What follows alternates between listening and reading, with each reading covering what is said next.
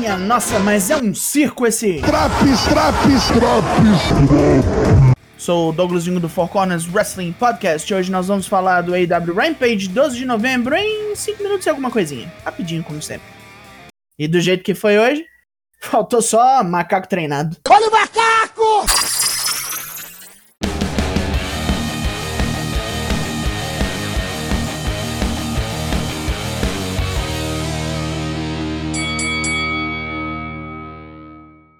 Coisa em Minneapolis esquenta logo de cara com porrada nas selvas. Luta 1: Jungle Boy vs Bob Fish. Jungle Boy já chega no ringue desviando de porrada e frita este peixe numa luta bem boa. Fish usa de striking avançado e golpes sujos para ferrar o braço do menino do mato, mas ainda leva pior com os snare trap de um braço só. Depois da luta, Adam Cole ataca o cabeludo e Bob Fish pega uma vaquinha nesta surra. Christian e Luchasaurus chegam para o salvamento e Cole deixa o amigo para trás para levar um kill switch. Em que estado ficará o menino da selva para sua luta no Full Gear? É exibido um rápido vídeo com Brian Danielson e Miro, os finalistas do torneio Eliminator, onde Miro afirma que não será esquecido por Deus novamente. Ele será perdoado com o sangue de Brian. Adam Cole e os Bucks comemoram o estrago em Jungle Boy, até Hangman Page vir, até eles querendo conversar. Ele pede desculpas a Nick Matt Jackson por ter custado a eles uma chance pelo título de tags, mas eles também o privaram de uma oportunidade pelo título mundial. Em teoria, isso deixa os três kits, mas se eles interferirem amanhã em sua luta com Kenny Omega, ele vai matar os dois. Simples assim.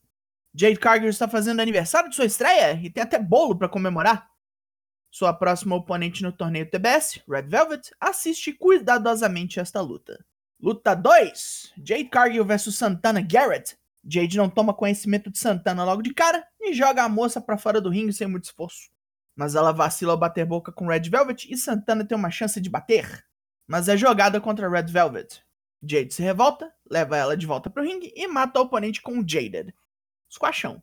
Depois da luta, Red Velvet estraga a comemoração dando um spear em Jade e enfiando o bolo na cara do empresário da grandona, Smart Mark Sterling. Bobices. Mais um package agora com a rivalidade entre CM Punk e Ed Kingston, onde o santo de Chicago fala que Ed pode até ser talentoso, mas não se esforça em capitalizar. E Punk vai machucá-lo de verdade para ver se ele finalmente aprende. Luta 3: Dante Martin vs Arya Daivari. Dante Martin passa um sufoco na mão do experiente Daivari, mas assim consegue utilizar suas piruetas de alto impacto, dá um passa fora em seu oponente com um moonsault da corda. Depois da luta, Ricky Stark sai da bancada de comentaristas com Hulk e Will Hobbs para oferecer uma vaga no Team Tess para o volador. Dante não se decide imediatamente, mas Ricky diz que eles vão aguardar. Temos então uma amostra das lutas que vão acontecer no Fugia, com bom destaque para o Brasil na EW, Taikonte. Mark Henry vem para a entrevista pré-luta principal, onde Matt Hardy diz que Orange Cassidy é mau para os negócios e promete removê-lo do ramo. Main Event, luta 4, Matt Hardy vs Orange Cassidy, Lumberjack Match. Hardy oferece 23 mil dólares para quem atacar Cassidy. Aí os lenhadores do mal já ficam todos todos e atacam os bonzinhos. Cassidy decide terminar logo com isso e parte para cima do Wagner Montes do Pro Wrestling.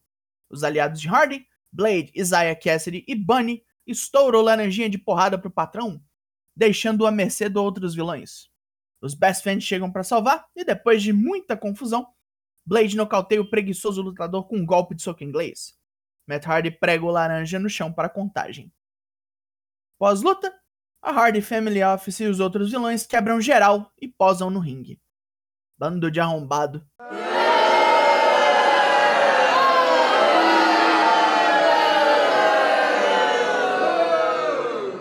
Pontos positivos. Jungle Boy foi benzão na luta de abertura e Dante Martin continua a fazer seu nome.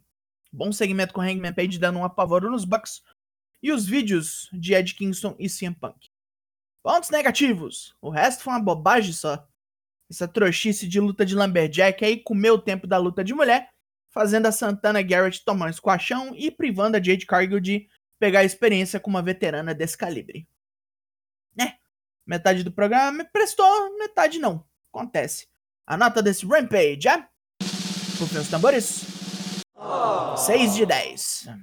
E caiu do trapézio esse Draps. Para os que ainda não sabem, tem outros Draps também. do Raw, do Dynamite, do NXT, do SmackDown e você fica em dia com os semanais sem precisar ver as bobeiras cada vez maiores da WWE. Temos aí uma linha de podrutos Four Corners só pra você. Eu sou o Douglas Jung, nós somos o Four Corners Wrestling Podcast e eu volto na semana que vem. Logo mais tem mais e até. Sabe, eu quase arrumei emprego num zoológico uma vez, mas eu não ia querer trabalhar num circo.